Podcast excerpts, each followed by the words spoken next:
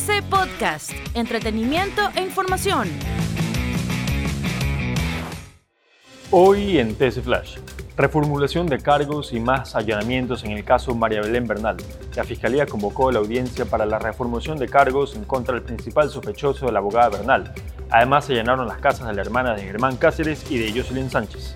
Expertos internacionales apoyarán la investigación en el caso María Belén Bernal.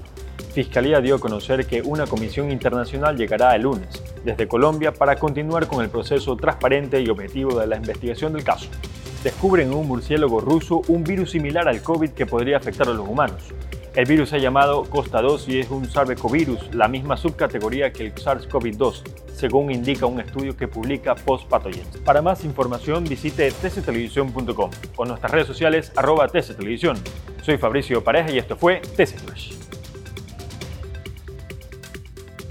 TC Podcast, entretenimiento e información, un producto original de TC Televisión.